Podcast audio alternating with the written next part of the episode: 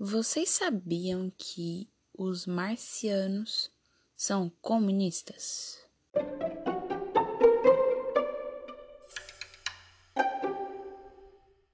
Gente, é uma coisa bizarra de se pensar. Eu era desprovida dessa informação e eu ia morrer sem saber disso. Na verdade, eu não sei se eu ia morrer sem saber disso, porque eu não morri pra saber se eu sei ou se eu não sei. E agora eu sei, né?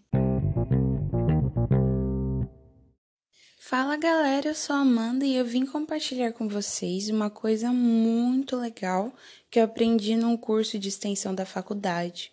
É um curso sobre ficção científica e ele está sendo ministrado pelo lindo, maravilhoso do Celso Sabadin. Ele é mestre em comunicações, publicitário, jornalista, crítico do cinema brasileiro e ele também foi autor do livro A História do Cinema para Quem Tem Pressa. Isso mesmo, não tem nada a ver com o meu curso. Eu faço medicina veterinária tem nada a ver. Mas eu amo, eu amo essas coisas, eu amo cinema, eu amo saber a história das coisas. Nossa, é perfeito, sério. E é maravilhoso porque o professor dá umas viajadas e você vai acompanhando, sabe? Você vai naquele universo e é lindo, assim, sabe? É muito legal. Até que chegou um dia que ele me soltou a bomba. Desculpa o susto, gente, mas ele falou que os marcianos são comunistas. Mas, tipo, não que eles são comunistas, eles são os comunistas, sabe? Os próprios, entendeu? Na verdade, não os próprios, eles são uma representação. Eu vou explicar melhor. Para a gente entender melhor isso, é, a gente vai ter que voltar lá para a Guerra Fria. A Guerra Fria começou lá em 1947. E ela foi muito mais que somente duas potências lutando. Quando acontece esse conflito, aliás, quando acontece qualquer conflito entre nações, acontecem mudanças, desde pequenininhas a gigantescas, que são capazes de serem percebidas nos hábitos e conflitos sociais da época. Nessa época começaram a ser produzidos muitos filmes com a temática alienígena. Na verdade, nessa época não usavam o conceito de ET, de alien, eles usavam marcianos. Esse conceito de ET, alien e outras terminologias foi só implantado pelos anos 80, por aí, com o lançamento do filme do extraterrestre do Spielberg e daquele filme do Alien também. Sendo assim, eles eram chamados de marcianos. E todos os filmes eram mostrados monstros caindo na Terra e destruição, e é sempre dos Estados Unidos que destrói, os Estados Unidos é que salva a pátria, e ele é o melhor, o bonzão e coisa do tipo. Não é de agora e nem coincidência que muitas obras é, têm essa temática de os Estados Unidos ser o centro do mundo e só lá acontece desgraça e os alienígenas e seres espaciais aparecem lá para atacar somente Estados Unidos e somente ele consegue vencer todos esses monstros. Agora foca aqui numa coisa que eu vou falar. Marciano vem da palavra Marte. Marte é o quê? Um planeta vermelho. Vermelho é o quê? Comunista. Simples. Nos filmes da época eram retratados muito aquela questão de radiação, o que reflete muito aqueles conflitos que tinha entre os Estados Unidos e a União Soviética ligada a armas nucleares, mostrando constantemente aquela paranoia anticomunista, aquela mistura de medo com fascinação pelo desconhecido da radiação. A população não fazia ideia do que a radiação podia afetar elas, no futuro, no presente e como eram usadas essas armas. E nesses filmes aconteciam sempre a mesma coisa. Um ser extraterrestre, no caso os marcianos, chegavam na Terra, no caso Estados Unidos apenas, e o Estados Unidos, como ele é maravilhoso, sempre derrotava aqueles marcianos mostrando sempre que eles eram potentes, capazes de defender a sua nação contra aqueles bichos horrendos e que só querem o mal para o mundo, no caso para os Estados Unidos. Sobre esse tema, o Bruno Hilário, da gerência de cinema do Cine Humberto Mauro, comenta para o jornal O Tempo de Belo Horizonte. Todo esse contexto do pós-guerra está representado no universo da ficção científica. É uma amostragem dos anseios, dos medos, da paranoia do período. O monstro, seja ele uma nuvem assassina ou um escorpião gigante, é uma tentativa de mostrar o outro, o invasor, aquele que não conhecemos.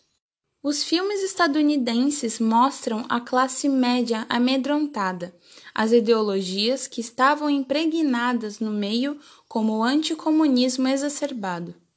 A lógica do alienígena retrata tudo que representa o que eu não conheço e que pode me destruir. Traçando um paralelo para os dias de hoje, podemos falar dessa polarização política entre direita e esquerda. Eu acho super legal também trazer para vocês algumas obras que foram produzidas que retratam esse tema. Tem O Dia em que a Terra Parou, de 1951, Vampiros de Almas, de 1956 e O Homem de, do Sputnik, de 1959, que até o Bruno Hilário cita nessa entrevista que ele deu. Também tem um episódio do Pica-Pau, que foi nos anos 50 também, chamado no Brasil de Formigas de Marte. E ele é super interessante porque você assistindo quando era criança, no meu caso foi assim, quando era criança não entendia nada do que estava acontecendo naquele episódio. E agora com essa informação e o professor passando ele novamente pra gente assistir, fez total sentido e explodiu minha mente, sabe? Uma coisa muito legal também que dá pra gente perceber é que atualmente ainda são retratadas essas temáticas, como por exemplo nos filmes de herói, tipo da Marvel, da DC, e coisa do tipo. É sempre um alienígena que vem pra cá, acontece nos Estados Unidos na maioria das vezes, e os heróis estão sempre lá para salvar, sabe? Gente, para deixar bem claro, eu sou totalmente leiga sobre o assunto. Eu só achei muito legal que o meu professor citou na aula e eu gostaria de trazer aqui para vocês, justamente para vocês terem essa mesma vontade que eu tive de querer buscar mais sobre, sabe?